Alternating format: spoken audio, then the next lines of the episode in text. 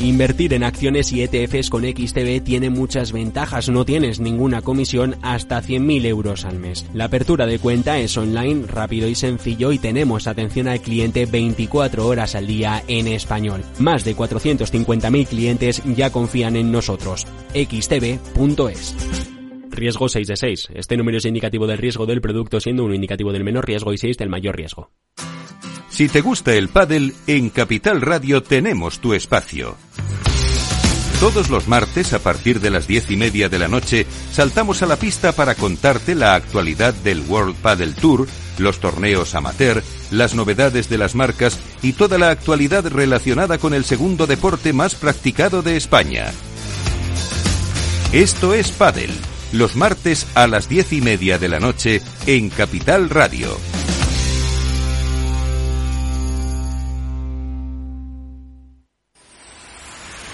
Empresas tecnológicas, escuelas de negocios, sindicatos, organizaciones empresariales, empresarios, formadores y figuras relevantes de las administraciones públicas comparten tertulia todos los miércoles a la una de la tarde en Cibercotizante, un programa dirigido por José Joaquín Flechoso. Cibercotizante, la digitalización desde una óptica diferente. Capital Radio.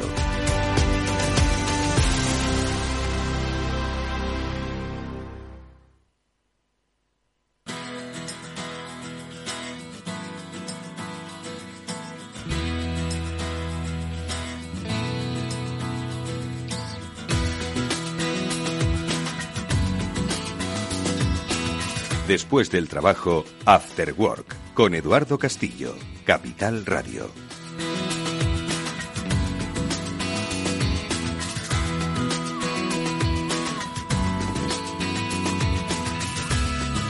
Hola, ¿qué tal amigos? Muy buenas tardes. Bienvenidos al Cyber After Work, que es el programa de la ciberseguridad de Capital Radio que todas las semanas junto a Pablo Sanemeterio Mónica Valle os acerca las experiencias vividas, las reflexiones, las percepciones que tienen los expertos, los máximos especialistas de ciberseguridad de nuestro país y que comparten con nosotros, pues dibujando esos escenarios que a veces quizás nos suenan un tanto irreales, incluso nos sonarían como de una serie de televisión, pero que podrían estar más cerca de lo que a veces creemos.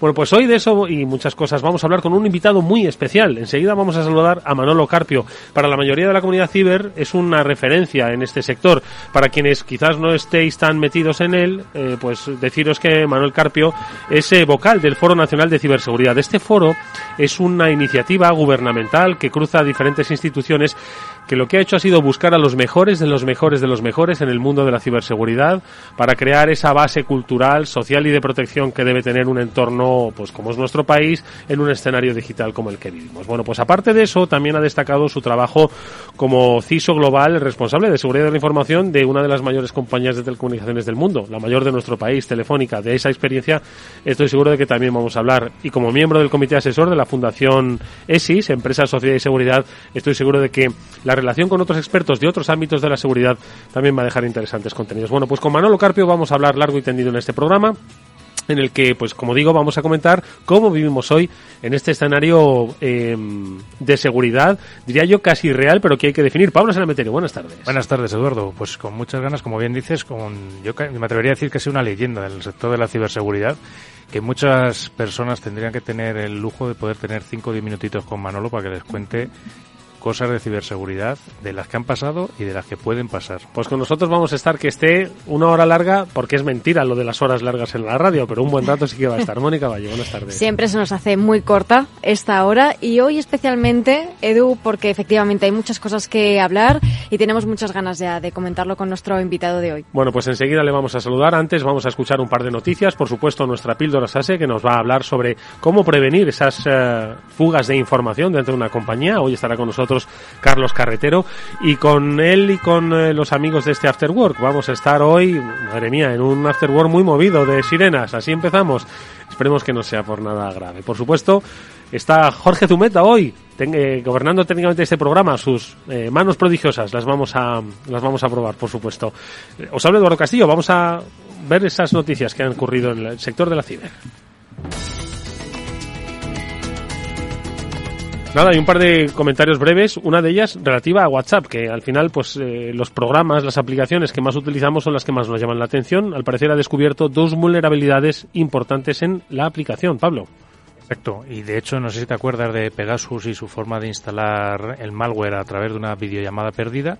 Pues en este caso tendremos otra opción que podrían haber utilizado la gente en ese grupo o similares a la hora de instalar malware en teléfonos, que es utilizar una, una vulnerabilidad crítica que permite ejecutar código arbitrario en los teléfonos en, en este caso utilizando WhatsApp, que es una de las eh, herramientas más implantadas en, en, los teléfonos en Occidente. Pero ¿cómo, Mónica? ¿Recibiendo un, mensaje descargándote la aplicación? ¿Cómo, ¿O lo de las videollamadas que decían? ¿Cómo? En este caso, WhatsApp no ha proporcionado detalles acerca de las vulnerabilidades. Sin embargo, sí que dicen que, bueno, que residen en componentes que se denominan controlador de llamadas de vídeo, por lo que cualquier atacante podría tomar el control de esta aplicación. Y estas brechas el problema es que pueden convertirse en un vector de ataque muy lucrativo para los que están buscando instalar software malicioso en dispositivos comprometidos. Así que, como siempre decimos, estar muy atentos a todas las novedades en cuanto a actualizaciones de de todas las aplicaciones, tanto esta como el resto, para actualizar a la última versión que corrigen vulnerabilidades. Bueno, pues eh, esto en lo que se refiere a WhatsApp, otras eh, vulnerabilidades eh, detectadas, más que vulnerabilidades, han sido ataques detectados contra el exchange de Microsoft, que es lo que ha pasado, además son de los de los ataques graves. Claro, porque esto afecta a las plataformas de correo electrónico de las compañías y de, la, de, muchas compañías que basan su correo electrónico en lo que es la plataforma de, de, Microsoft. En este caso, pues es una vulnerabilidad, al igual que la que hablábamos antes, que afectaba a teléfonos móviles, en este caso permite ejecución de código remoto eh, esto es decir, que un malo desde fuera de la, de la empresa a la que quiere atacar puede lanzar el ataque y empezar a controlar ordenadores y a partir de ahí ir controlando más la infraestructura de la, de la empresa. Y, y, en este caso a mí me llama la atención una cosa que, claro, me parece una aberración, pero es que poner PowerShell con un puerto abierto ya me, me, choca. Yo sé que muchos administradores de equipos lo quieren tener, pero a mí me pone de los pelos como escarpia, Mónica. Aquí, Pablo, es que te tienen que consultar precisamente ese tipo de cosas las compañías para no cometer esos fallos, ¿no? Aquí, bueno, eh, Microsoft lo que ha dicho es que saben que existen ataques dirigidos que están limitados de momento, que han usado estas vulnerabilidades para acceder a sistemas de los usuarios, pero que solamente puede ser explotado en este caso por atacantes autenticados, que no es poco. En cualquier caso, la compañía dice que los clientes de Exchange no necesitan de momento tomar ninguna medida porque ellos mismos cuentan con sistemas de detección y mitigación para proteger a los clientes. Bueno, pues es una noticia, ojo, que tiene su gravedad, que tiene sus eh, controversias, pero que por lo pronto pues parece no haber afectado más allá ¿no? de lo que es el desarrollo de una noticia que comentamos en este programa. Vamos a conocer más aspectos del mundo de la ciberseguridad a propósito de las fugas de información. La pasada semana hablábamos, os acordáis, de los accesos indebidos. Bueno, pues vamos a ver qué es lo que ocurre con esas fugas de información. Se producen en el mundo empresarial, el mundo geoestratégico. Vamos con nuestra píldora así.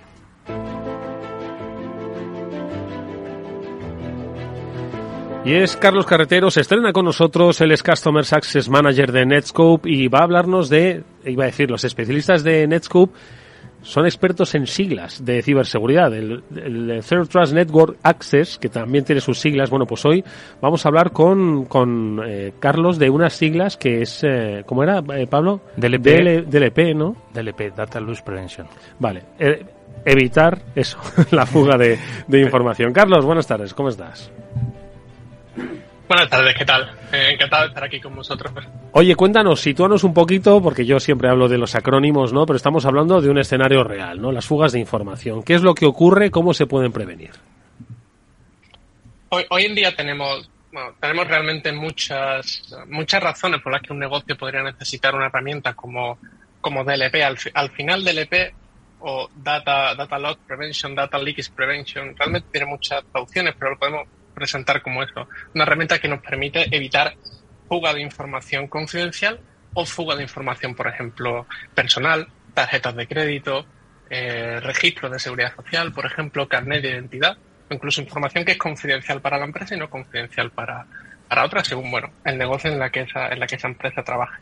Como buen resumen, así, así sería DLP a grandes rasgos. Mm. Los, los, motivos por los que una empresa podría necesitar DLP, por ejemplo, sí. ya no solo porque, porque estén en auge cada vez más los ataques, las vulnerabilidades, como las noticias que habéis, que habéis comentado ahora bien, bien demuestran, sino también porque como hoy en día está en auge la nube, las aplicaciones en la nube, cada vez los datos se mueven más. Ya hoy en día no hay ninguna empresa que tenga los datos 100% en su, en su, en su residencia, ¿no? en su centro de datos. Siempre va a haber datos en los ordenadores de los, de los, de los empleados y va a haber datos en la nube. Eso nos lleva también a que pueda haber pérdida de datos no solo porque haya un malware o un ataque en la empresa, sino a lo mejor una fuga accidental. Una persona que simplemente no diferencie entre, entre, por ejemplo, lo que es su, su aplicación corporativa o su aplicación eh, personal y por error simplemente suba información o incluso por una pérdida intencionada de personas que quieran exfiltrar esos datos de la, de la, de la empresa. Hmm. También esa necesidad de, un, de, una herramienta de prevención de filtración también puede venir por la propia regulación o, legislación vigente que le aplique a esa, a esa empresa, si trata con información personal o, por ejemplo, si hablamos del esquema nacional de seguridad en la administración pública. Hmm. Hay, como digo, muchísimo, muchísimo. Oye, Carlos, ahora te voy a preguntar sobre cómo se implanta este DLP pero quería preguntarle a Mónica o a Pablo, oye, ¿se producen? Es que decía antes, ¿no? Cuando se produce, por ejemplo, una fuga intencionada. Tenemos, eh, pues, muchas, eh, no traiciones, sino venganzas, ¿no? De empleados, pues, eh, a disgusto o que han, están a punto de acabar una relación laboral, más de lo que creeríamos, ¿no? Totalmente. Yo además, de hecho, tengo la, la experiencia de haber tenido una conversación con un responsable de seguridad de, una entidad que además tenía un call center y te lo explicaba claramente. Dice, es que aquí la gente que trabaja, viene uno fuera y les dobla el sueldo, les triplica el sueldo de un mes y ellos mismos te van a sacar la información. O sea que es que es una amenaza real que tienes y simplemente por un mecanismo económico. Empleados descontentos, desleales, que pueden estar en esta situación o en otras muchas. Y de hecho ya también como dentro de esos planes de concienciación de, de ciberseguridad que hablamos muchas veces dentro de las compañías, en ocasiones, fíjate, a nosotros nos han pedido que concienciemos sobre la importancia de no extraer este tipo de información y las consecuencias que tiene también para ellos. Bueno, pues efectivamente son escenarios, hay muchos escenarios, como decía antes Carlos, también nos podemos confundir y ponerlo en la nube privada en vez de en la de nuestra, o sea, en la de nuestra empresa. Pero bueno, hay, como digo, escenarios eh, reales que se pueden combatir. ¿Cómo? Instalándolo. ¿Y cómo se hace esa instalación, Carlos? Realmente el, proceso de, instalación de una herramienta DLP desde el punto de vista también de, Customer Experience, yo sí suelo estar más en la parte una vez que ya el cliente ha comprado la solución y ya necesita adaptar esa solución a su propio negocio. Hoy en día, eh, con tantas aplicaciones eh, para empresas que tienen muchas unidades de negocio, que tienen mucho tipo de información, muchos tipos de accesos y realmente no hay un caso de uso claro nunca, la instalación de una herramienta DLP y no solo la instalación, sino el aprovechamiento de esa, de esa herramienta DLP, al final siempre tiene un proceso, un proceso, un ciclo de vida detrás. Siempre es algo que, que, tiene su entidad propia y es algo que hay que, hay que tratar. Empezando, por ejemplo, por eh, una fase de, de descubrimiento de eh, qué información tengo, tengo en mi empresa, por ejemplo, de quién es esa información, qué custodia esa información, mis empleados, invitados, es, es, es información que debería quedarse en la empresa, es información que debería ser externa. ¿Dónde está esa información? Está en mi, en mi, en mi, bueno, en mi almacenamiento dentro de la empresa, está en la nube. ¿Quién accede a esa información? ¿Solo mis empleados o invitados? También es necesidad que acceda a esa información clientes o colaboradores de mi, de mi empresa. ¿Es, ¿Esos datos se comparten? ¿No se comparten? ¿Con qué proceso? Esa, realmente esa fase de descubrimiento es súper importante porque es lo que nos va a llevar a priorizar hmm. la protección de esos datos. Pues siempre vamos a tener más prioridad en, proteger los datos a los, a los que más riesgo hmm. hay, hay asociados, ¿no? Datos públicos, datos expuestos en la, en la nube, y es lo que nos va a llevar a una primera, primera implementación de una fase piloto, digamos, de ese, de ese programa de, de, DLP, de protección de información. Que entiendo que, y ya brevemente, tiene una escalada mayor a medida ¿no? que se vayan necesitando ¿no? esas, eh, bueno, se haya identificado cuál es la información importante, siguiente paso sería ya una escalada mayor, ¿no? Sí, claro, al, al final digamos que afrontar o intentar proteger todos los datos a la misma vez en un mismo día es, una tarea muy complicada para la mayoría de las empresas. Por eso siempre intentamos definir diferentes niveles de riesgo, diferentes niveles de accesos, diferentes niveles de exposición para priorizar e intentar siempre empezar los procesos por los datos eh, que más riesgos asociados tienen o que más posibilidades tienen de, llevar mm. detrás una filtración o una, o una brecha de, información. Mm. Al final, en, en las primeras fases de implementación es cuando vamos a intentar empezar a hacer saber que este proceso de protección de datos está empezando a ser vigente en la empresa. Por ejemplo, procesos iniciales y, y, en maduración de comunicación con empleados. Por ejemplo, también si, si en un futuro queremos bloquear una fuga de información, en un principio podemos, por ejemplo, alertar a los usuarios de que lo que están haciendo en un futuro a lo mejor ya no va a ser permitido, pero también podemos dejarles justificar su uso porque nunca sabemos que puede ser legítimo o no dentro de la empresa de lo que no estemos al, tanto. Pues eh, como bien has propuesto, Carlos, lo primero que hay que hacer es conocer nuestra casa, la que queremos proteger. Y una vez que lo sepamos, DLP, ahí está, la, eh, eh, herramienta para evitar fugas de información. Carlos Carretero es Customer Success Manager de Netscope. Gracias, Carlos. Bienvenido a este programa. Esperemos eh, escucharte pronto. Muchas gracias, encantado. siempre. Un saludo. Nos vemos pronto. Adiós.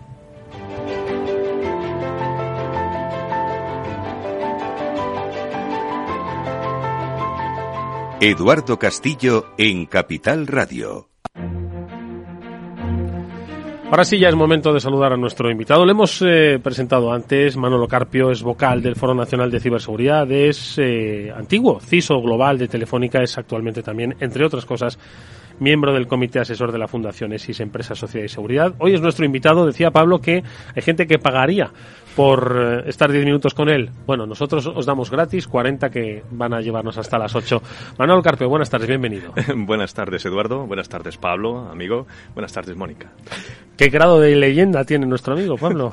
pues todo, ya ves, simplemente con todo el eh, currículum y toda la experiencia que tiene de todos los diversos sitios en los que ha estado, ya te puede dar una visión bárbara de lo que es la ciberseguridad.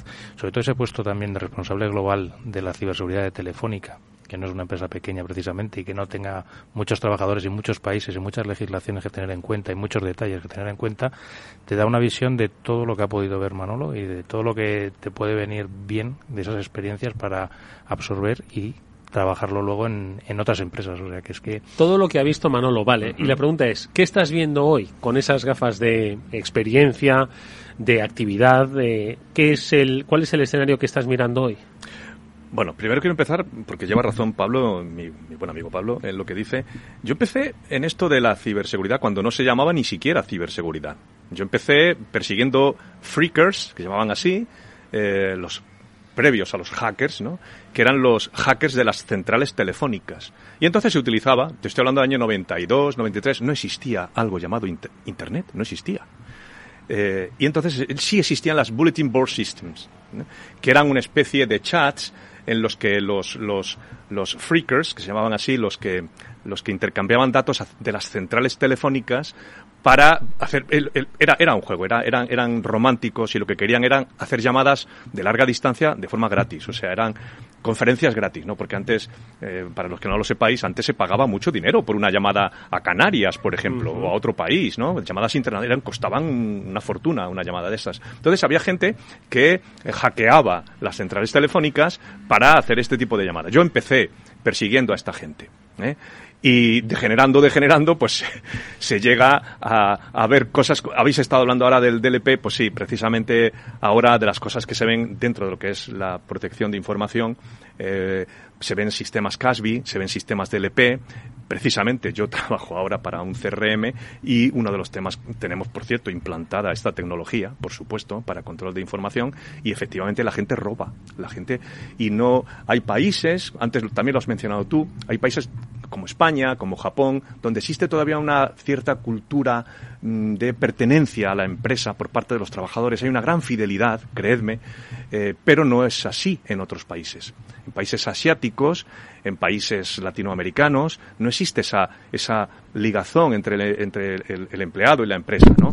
Y efectivamente, pues desgraciadamente se dan muchos casos de robo de información. ¿eh? Entonces esto, y el CISO tiene que ser consciente de ello y tiene que poner las medidas para detectarlo y perseguirlo o evitarlo. O sea, esto se ve. Y cosas que se están viendo ahora también, pues de todo, de todo, se está viendo de todo. Eh, Ahora eh, se ve más eh, temas que antes, hace 30 años o hace 20, no sé, no sé, ni siquiera pensábamos en ello, que es el tema de la ciberguerra, eh, la utilización de herramientas y conocimientos privilegiados sobre vulnerabilidades de día cero con fines incluso militares, ¿no? Se están viendo cosas de este tipo, ¿no? Es, que es, es, fascinante, es un campo tan amplio Comentamos antes también el tema de, de eventos de, que puedan suponer eh, como, como, los, como lo que fue el meteorito a los dinosaurios, podría ocurrir algo similar también ahora, precisamente que nos encontramos este año y el año próximo en un máximo de actividad solar, con, con un efecto Carrington, eh, un, un, evento Carrington que podría dar al traste con todas las comunicaciones en cuestión de minutos de todo el mundo. Eh, lo que supondría eso, ¿no? Entonces es, tan amplio y tan, y tan diverso, sí, como cosas, es decir, cosas que, que el CISO tiene obligación de prever. Luego pasarán o no pasarán. Ojalá que no pasen. Hace, hace 11 años estuvo a punto de pasar, ¿no? Y ya ha pasado en, el, eh, en Quebec, por ejemplo, pasó hace 25 años.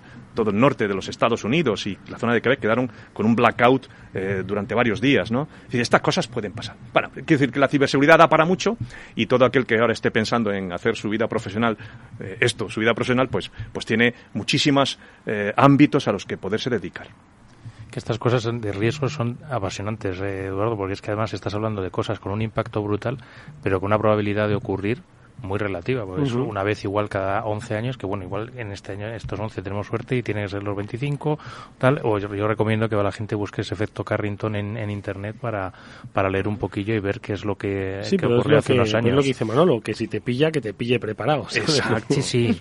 Eso es, eso, es. la base también, o sea, la base de tener la preparación y, demás. Y me ha hecho gracia la parte de los freakers, porque no sé si te acuerdas que Steve Jobs y Steve Bosniak empezaron así, con, Las, con las... Llamando de Boston a California Sí, pero esto, esto, era, no sé si lo sabréis, eran, se llamaban las blue boxes, las cajas azules, ¿no? Y lo que hacían era, pues eso, mm, eh, los modems, antes la señalización en sistemas de telecomunicaciones era señalización en banda, no fuera de banda. Bueno, también había fuera de banda, pero eso fue posterior, ¿no? Y entonces lo que hacían era simular los tonos que se intercambian las centrales telefónicas de señalización para decir la llamada ha empezado, la, llamada ha terminado, esta es una llamada de larga distancia. Todos eran con tonos de distintos, eran pitidos, ¿no?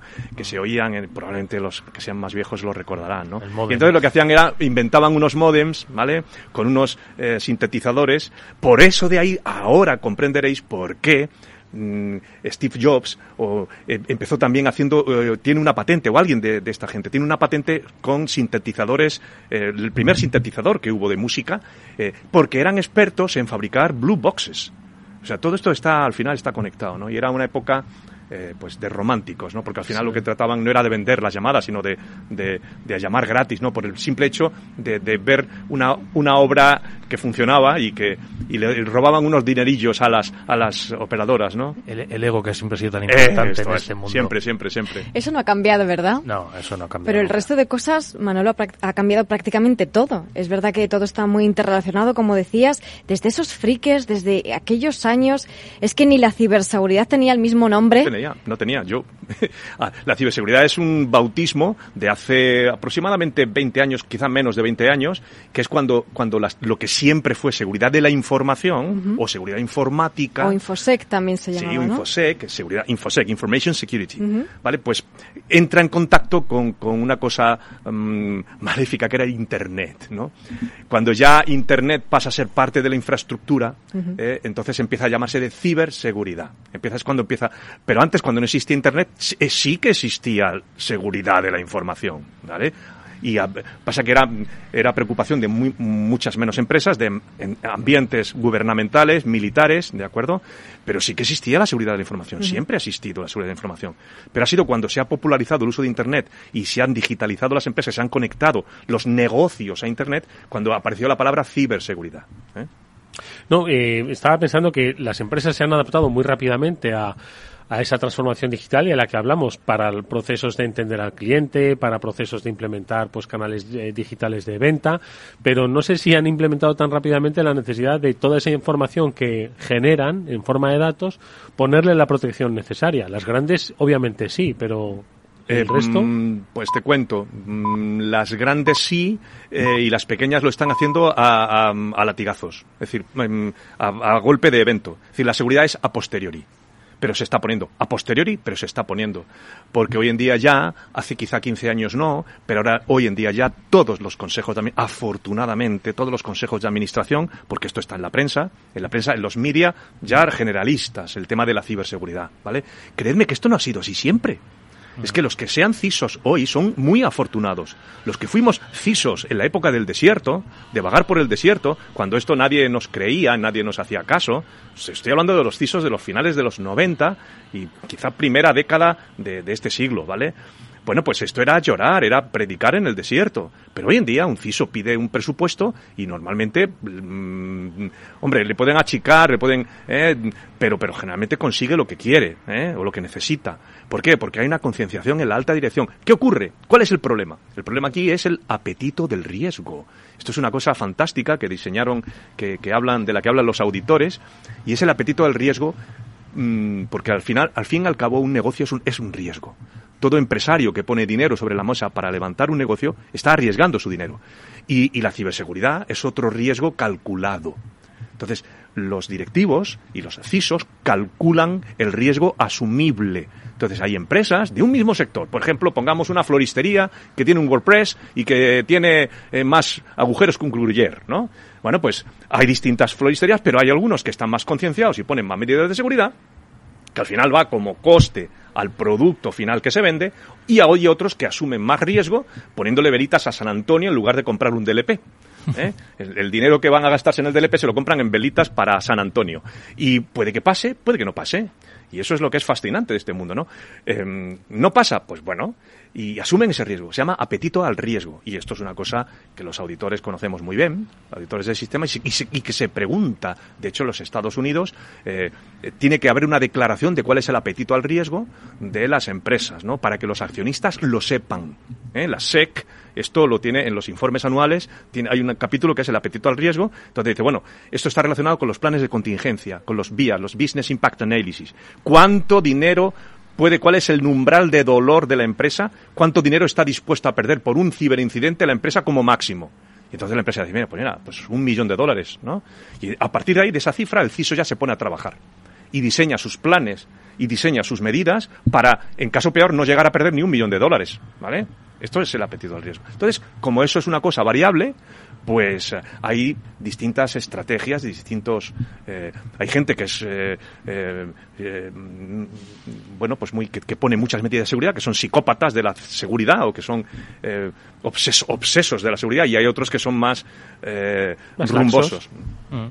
No, en ese sentido, yo hay un, hay un punto ahí que me gustaría que entrara un poquito más a hablar Manolo, que es el, la parte de eh, continuidad de negocio, los eh, vías y todas estas cosas que quizás se ven más en, en, las grandes empresas, pero que de alguna forma también las medianas se deberían empezar a plantear eh, ¿qué ocurre si tienen un desastre? Claro.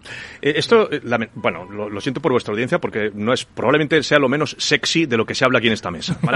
El tema de la continuidad de negocio, porque es una cosa como muy tripera, muy crematística, muy ligada al dinero, pero créeme que esto es lo que mola en la alta dirección. Cuando hablas con estas cosas, dirás, a ver, tell me more, hábleme, un poquito más de esto, ¿no?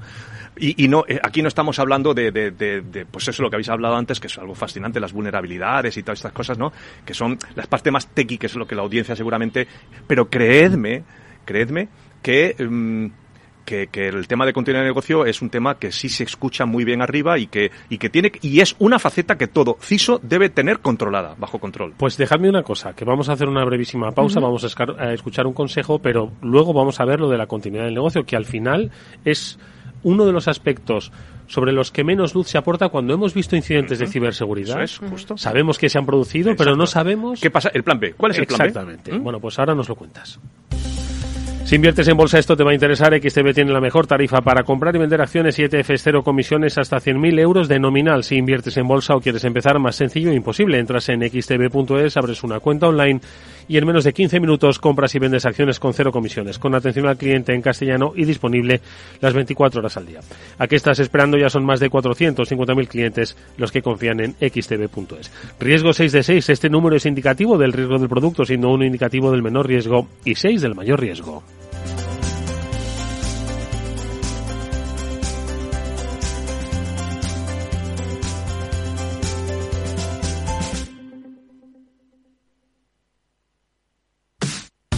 Los viernes en Capital Radio te proponemos descubrir y comprender las estrategias de empresas con éxito que servirán de inspiración y ejemplo para la tuya. Escucha Metaempresas, un programa presentado por Andrés Arenas con la presencia y los consejos de expertos en distintas áreas y profesores de reconocida trayectoria.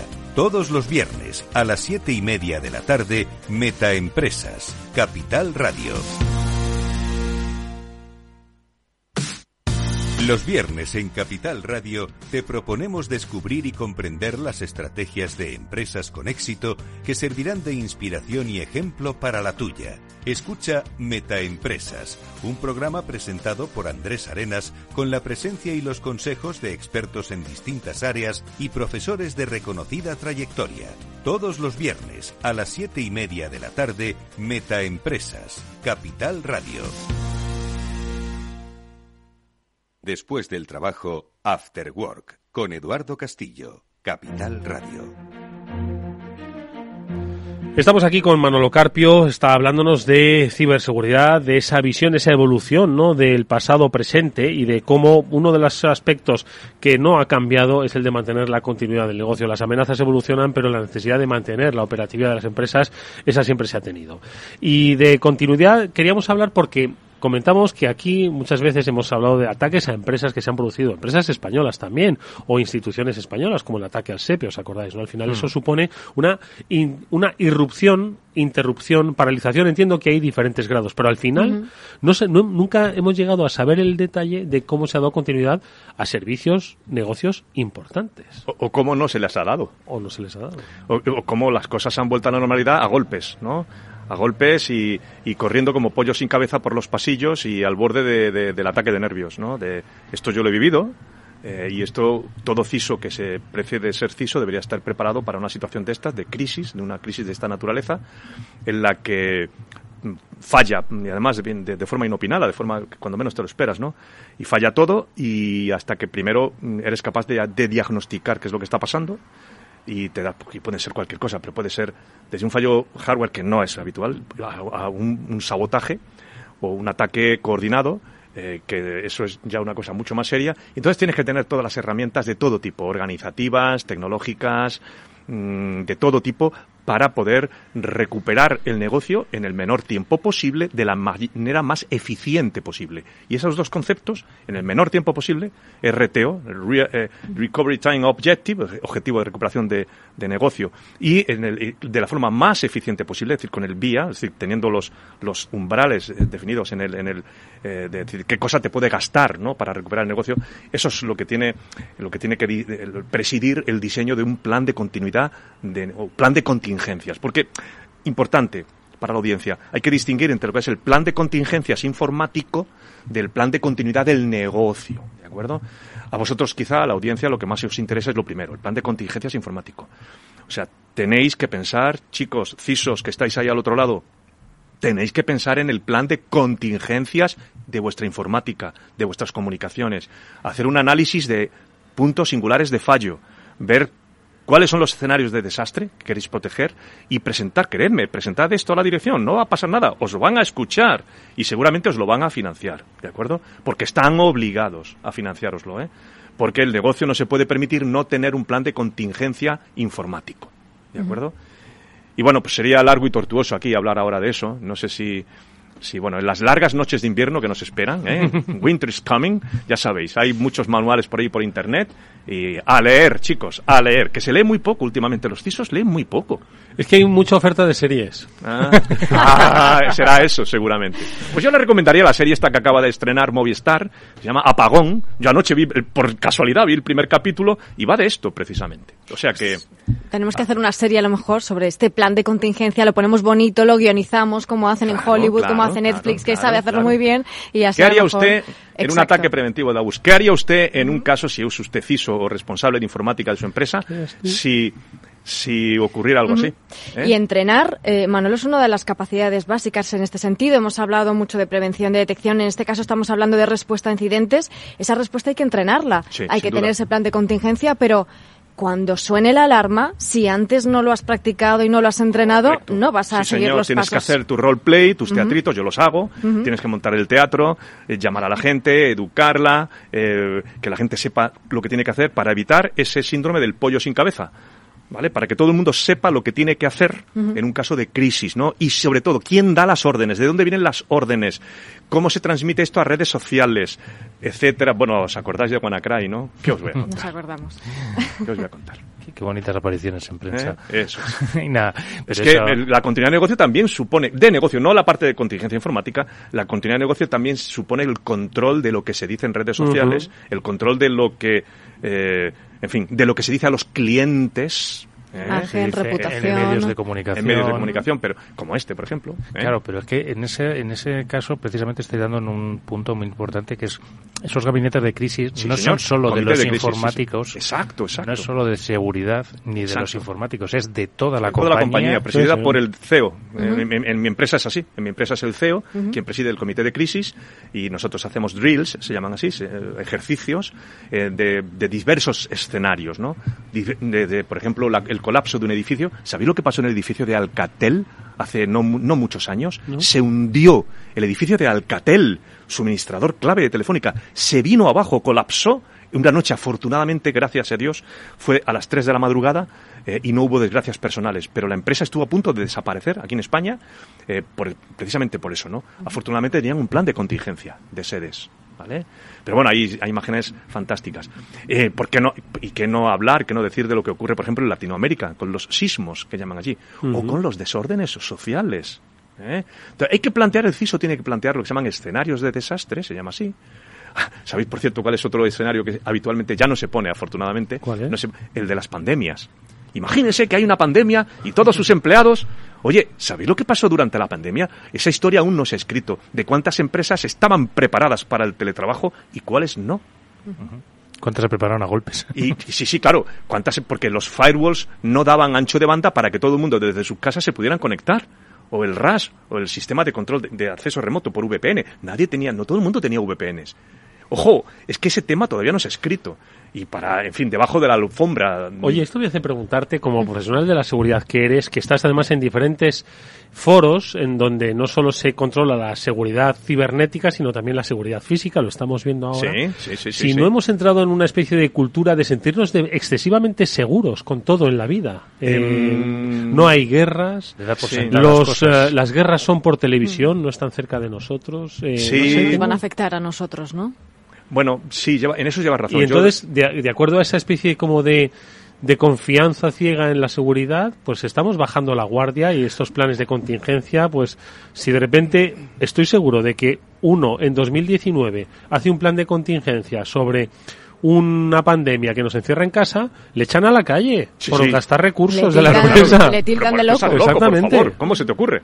¿no? Entonces, ¿no crees que estamos en un escenario así como Sí, un no, poco no, de laxitud? que, mm, difícil contestar esa pregunta si estamos o no estamos, pero lo que sí veo, lo que sí veo, lo que sí me preocupa es que cada vez eh, dependemos más del, cada vez más, y ya absolutamente de la tecnología, y cada vez son más tecnologías, más integraciones de distintas tecnologías, más piezas del puzzle difícilmente controlables, ¿de acuerdo? Porque antes los sistemas eran más o menos, eran menos sistemas y eran más controlables, ¿de acuerdo? Y ahora hemos perdido el control de muchos sistemas, nube, ¿eh? Eh, proveedores, etcétera, etcétera, y al mismo tiempo son cada vez más sistemas de más diverso índole y tipo, ¿de acuerdo? Y entonces, digamos que el control se nos va un poco de las manos. Entonces, eso, el control en cuanto a la seguridad que tú mencionabas, Eduardo. ¿eh? Eh, ahora están entrando a nuestros sistemas los proveedores, incluso los propios clientes, y tenemos a veces poco conocimiento de qué están haciendo nuestros sistemas, ¿vale? Ahora tenemos muchas más tecnologías, ahora las cadenas de suministro vienen de China y no sabemos por dónde han pasado, el tema de SolarWinds, por ejemplo. Entonces, eh, a eso a eso me refiero, eso es lo que más me preocupa, no, no de que tengamos más o menos sensación de seguridad, sino hecho de que se ha, se ha incrementado enormemente la complejidad para el CISO, la complejidad del entorno de control. ¿De acuerdo? Este es el problema.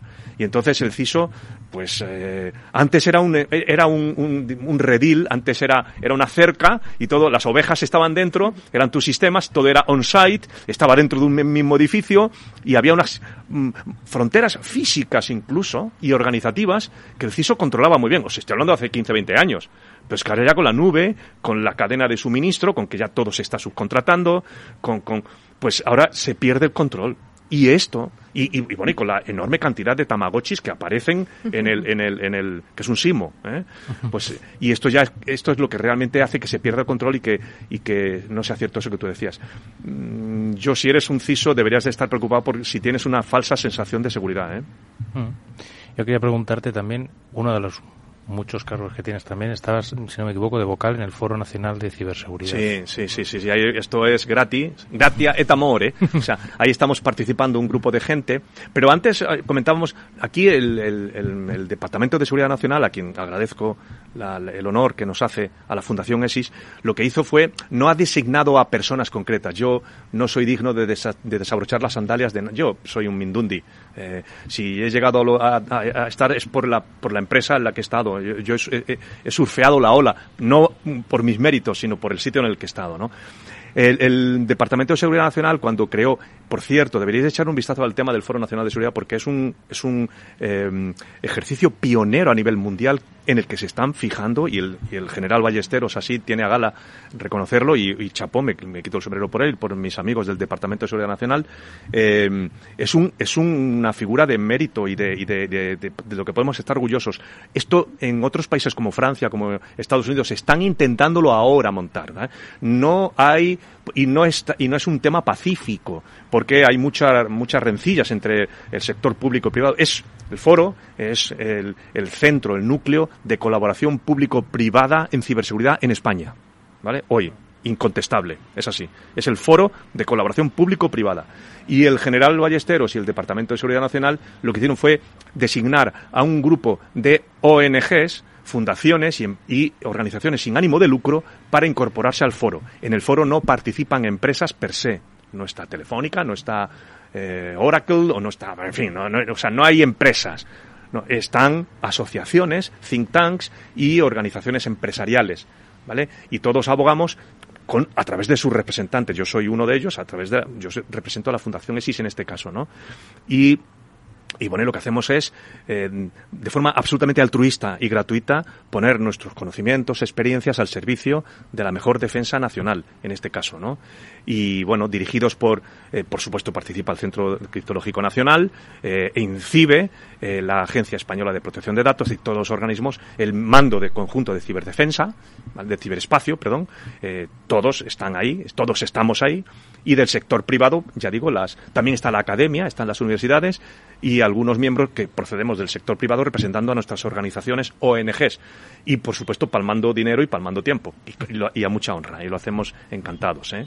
Y hay cosas muy interesantes que ya iréis viendo, porque se irán degranando eh, como consecuencia de la Estrategia Nacional de Ciberseguridad y de las acciones que se prevén en ella, ¿eh? de mucho tipo. Yo, por ejemplo, he estado encargado de coordinar el subgrupo de trabajo 6 dentro del grupo de trabajo 2, tengo que decirlo, del talento. Y eh, permanezcan atentos a sus pantallas y en este caso a, sus a su dial eh, en Capital Radio porque vienen grandes noticias mm, en relación con el, el fomento, eh, la atracción y la retención del talento. El talento en ciberseguridad en España, que hace falta mucho. Sí, el foro tiene, tiene varios grupos de, de trabajo. Este es uno de ellos. Otro es, eh, por ejemplo, pues también temas de formación, certificaciones y el de cultura de ciberseguridad que el año pasado ya lanzó, bueno, este año el libro blanco de cultura de ciberseguridad. Eso es, justamente. Se está trabajando, muy bien dicho, o sea, es que se está trabajando en muchos, en muchos frentes y lo que pasa es que vamos lentos. Va, esto va lento porque, bueno, hay muchas sensibilidades y tal, pero bueno, yo creo que se va con paso firme y, bueno, espero, yo espero que con el tiempo, yo no sé si ya estaré, yo creo que no, porque también yo necesito una renovación. ¿eh? Y, y, bueno, pero lo importante es que otros cojan el testigo, gente más joven, coja el testigo y que esta experiencia se mantenga en el tiempo porque es buena, es buena. España es un país mediano a nivel internacional en cuanto a nuestra, nuestra capacidad inversora de, para, para protegernos en temas de ciberseguridad, ¿vale? Entonces, eh, iniciativas, o sea, no podemos desperdiciar ni un gramo ni de talento ni un gramo de coordinación entre sector público y sector privado, evitando solapamientos, eh, generando sinergias, ¿vale? No podemos permitirnos el lujo de desperdiciar ni un gramo todo esto porque somos, somos un país pequeño, no tenemos los presupuestos que puedan tener pues unos Estados Unidos, Rusia, China, etcétera, etcétera. Y entonces, si queremos eh, maximizar la eficacia y la eficiencia de nuestras medidas como país en cuanto a protección de nuestra información, no ya, no ya información de organizaciones gubernamentales, sino también de grandes empresas, de, blue chips, de empresas bandera de España, ¿no? Pues tenemos que, que procurar todos mm, coordinar nuestros esfuerzos en sitios como, por ejemplo, el Foro Nacional de Ciberseguridad. Además, decir varias cosas que además, si se están fijando en el Foro Nacional, ya se fijaron antes en la Agencia de Protección de Datos, en las leyes de protección de datos que impulsamos aquí desde el país. Sí, señor. Somos, somos un país pionero y además con mucho talento y con mucho que enseñar en, ciberseguridad. O sea que en general, sin complejos es lo que hay que. Correcto, sí, señor. De hecho, cuando yo he viajado, yo he tenido la fortuna, no por, insisto, no por mis méritos, sino por los puestos que he ocupado, desgraciadamente, no sé, porque la vida me ha llevado por ahí. Mientras yo hacía otros planes, me, me llevaban por ahí. Eh, y he tenido oportunidad de, de, estar en muchos foros, sobre todo europeos, pero también latinoamericanos, de prevención de fraude, de, normalización, de estandarización y también de legislación, ¿eh? sobre todo legislación en Bruselas, ¿no? He viajado mucho allí y al principio lo hacía con cierta reticencia, eh, pero luego después, a los tres milisegundos, me daba cuenta de que los franceses, como el chiste, el francés, el inglés, el español, de que no tenemos nada, todo lo contrario. Yo hablaba de cosas allí que a los otros les parecían ciencia ficción, cosas que, sean, que eran realidad ya aquí en España.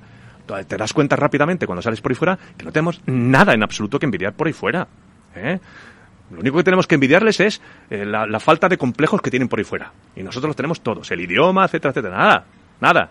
Chicos, salid por ahí fuera, que no comen a nadie. Hmm. Sí, además es un, aspecto que siempre, siempre hemos puesto en valor, ¿no? Esa capacidad, ese desarrollo, ¿no? Pero que de alguna forma eh, obliga, por otro lado, a, tener una interconexión con el resto de los países. Ya no digo a través de, las eh, alianzas eh, atlánticas ¿no? para la defensa, sino, en fin, esos foros ¿no? en los que debemos estar, ya no solo para compartir información, sino para porque al final estamos interconectados unos con otros y estoy seguro de que si se produce un gran apagón en Francia, España no va a pasar desapercibido, en absoluto, en absoluto. Sí, existen foros, de hecho existen foros mm, conocidos, eh, o digamos públicos y otros, no voy a decir secretos, pero sí discretos. Existen foros informales donde CISOs, por ejemplo, eh, y yo puedo hablar porque creo que ya prescrito. ¿eh?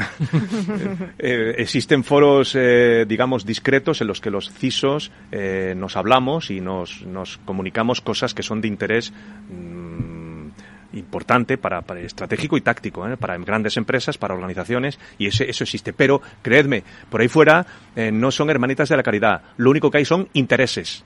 ¿Eh? Y en estos foros, el FIRST y todas estas cosas, pues eh, son foros donde va la gente porque tiene interés. Y el problema del intercambio de información, porque dice, no, es intercambio de información. No te creas tú que es tan fácil que un francés intercambie información contigo. ¿eh? Ah, se necesita mucho tiempo, creedme en lo que os digo.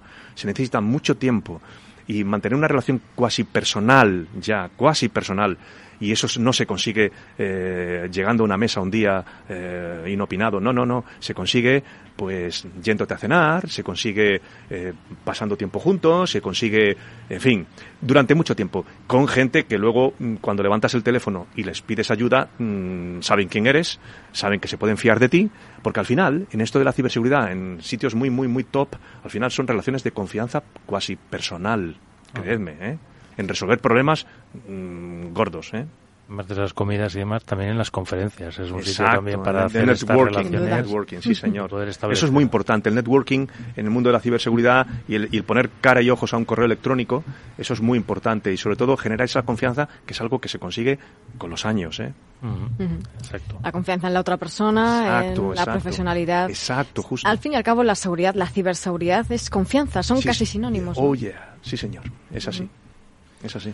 Oye, pues precisamente de, de los eh, de los foros eh, a los que estabais eh, haciendo referencia, sí que me gustaría que pudiésemos eh, dedicarle unos minutos a pues uno de referencia, ¿no? Securmática, básicamente. Securmática, sí, que empieza esta semana, justo, martes, miércoles y jueves, van a tener lugar en, en, en el Hotel Novotel, allí en cerca del Campo de las Naciones, y donde se van a reunir, pues, personas del nivel de Manolo que están a día de hoy presentando los proyectos que han estado haciendo muchas veces de mano de partners tecnológicos y van a estar contando sus experiencias. O sea que un foro privilegiado para precisamente, uno, ese networking que hablábamos y dos, conocer esas experiencias de, de empresas y de proveedores tecnológicos y de retos que han ido afrontando. Yo creo que Manolo ahí nos puede contar mucho de su experiencia también. Sí, bueno, yo eh, soy asistente a Securmática desde el número 2, hace 30 años. Y yo te- Porque el uno te pilló en un viaje de negocio. No, porque el número uno, no, porque el número uno era el La Pipa. Es que bueno, esto es una historia, pero eso Pepe de la Peña, eh, mi amigo Pepe os lo puede contar con más detalle. Sí, sí, pero yo soy probablemente junto con junto con Arturo Ribagorda somos los más antiguos y por supuesto Pepe, los más antiguos de Securmática. Eh, son, son ya 30 ediciones de Securmática ininterrumpidas las que este año no desgraciadamente no voy a poder estar por un tema personal, no voy a poder estar este año, pero sí, sí, yo y bueno, muchas veces Pepe no- nos llamaba, nos me llamaba para presentar cosas absolutamente rompedoras, eh, que sabía, porque Pepe como buen periodista que es, eh, Pepe está al cabo de la calle de lo que se cuece en las grandes empresas, las innovaciones, ¿de acuerdo? Y lógicamente lo que quiere es llevarla a su congreso para que la gente cuente eh, lo que están haciendo, ¿no? Y grandes empresas de este país, del mundo de, banca y finanzas, del mundo de las telecomunicaciones, grandes empresas, pues están haciendo cosas muy, como diría una ministra, alguna, cosas muy chulas. Se están haciendo cosas muy chulas y, y esto merece la pena que los demás lo sepan, ¿no? Y bueno, Pues Manolo Carpio, eh, ha sido un placer tenerte eh, en este programa. hombre, el placer ha sido mío, muchísimas gracias. Esperemos que repitas nuevamente. Bueno, eh, ya sabéis Que hay muchas cosas que contar. Ya sabéis lo que os ponéis. De verdad, muchísimas gracias. Gracias a vosotros. Reservo este último minuto para que hagamos referencia un poco a esas eh, grandes reflexiones que nos ha dejado Manolo Carpio en el programa. Hemos hablado un montón de cosas. ¿Con qué nos quedamos, Pablo? Uf, eh, difícil. Yo casi me quedo con, con una cosa que hablaba él antes de que viniera aquí, que es que creo que podemos hacer una serie con él prácticamente de programas para ir hablando de distintas cosas. Yo me quedaría, mira, con la parte del foro, y que somos pioneros a nivel nacional del foro y de tener unas estrategias de ciberseguridad a nivel español. Y me quedaría, que aunque es una parte un poco más farragosa, con la importancia de esos eh, Planes de contingencia. contingencia y, Y impactos. continuidad. Mm. Contingencia y continuidad. ¿Y tú, Moni? Pues eh, me quedo también con lo que ha comentado, que hay muchísima complejidad, ¿no? Para el responsable de ciberseguridad, pero también me quedo con la parte positiva porque creo que todo lo que nos ha estado contando Manolo ha sido positivo, ¿no? Hay retos, pero hay muchas soluciones y muchas estrategias que podemos abordar. Tan solo hay que informarse, como bien decía, y hacer las cosas bien. Yo me quedo con todo, desde los freakers hasta, hasta efectivamente con qué mirada hay que, hay que tener, una mirada de reivindicación, de orgullo, pero también de prevención para ese futuro escenario de ciberseguridad que nos eh, está dejando, pues el día a día, esta evolución tan rápida que nos eh, mete cada vez más en la digitalización. Y una cosilla que decía, que el, el paso del desierto ya ha pasado, que tenemos mucha información donde leer, donde formarnos, donde informarnos, porque en ciberseguridad al principio igual no había mucha información, pero ahora Internet está plagada de información. Pues así que menos series y más lecturas. Pablo, Mónica, como siempre, muchísimas gracias. Nos vemos la próxima semana. A ti, Edu. a ti, Edu. Amigos, nos despedimos hasta mañana, que volverá el After Work a las eh, 19 horas aquí en la sintonía de Capital Radio. Está Jorge Zumeta gestionando técnicamente el programa. Os habla Eduardo Castillo. Nos vemos mañana. Adiós.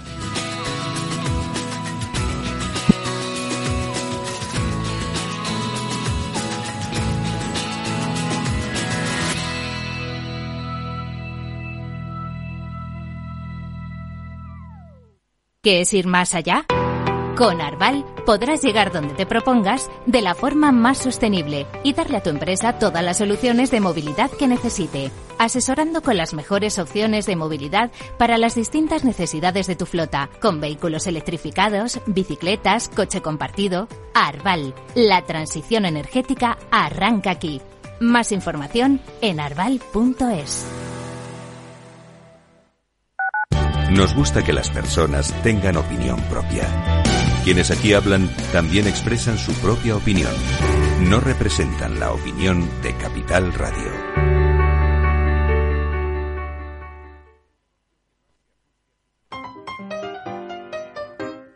Ahorra agua con Isabel la del segundo. Genial si no te bañas, pero si cuando te duchas te escuchas el disco entero, malamente. Solo una canción, ¿vale? Una canción. Más consejos para ahorrar agua en canaldeisabelsegunda.es. Canal de Isabel II. Cuidamos el agua. Capital Radio. Donde tú ves trabajadores, el Instituto Regional de Seguridad y Salud en el Trabajo lleva 25 años trabajando para prevenir sus riesgos laborales. 25 años comprometido con la vida. Infórmate cómo en el 900-713-123. Comunidad de Madrid. Nos gusta que las personas tengan opinión propia. Quienes aquí hablan también expresan su propia opinión. No representan la opinión de Capital Radio.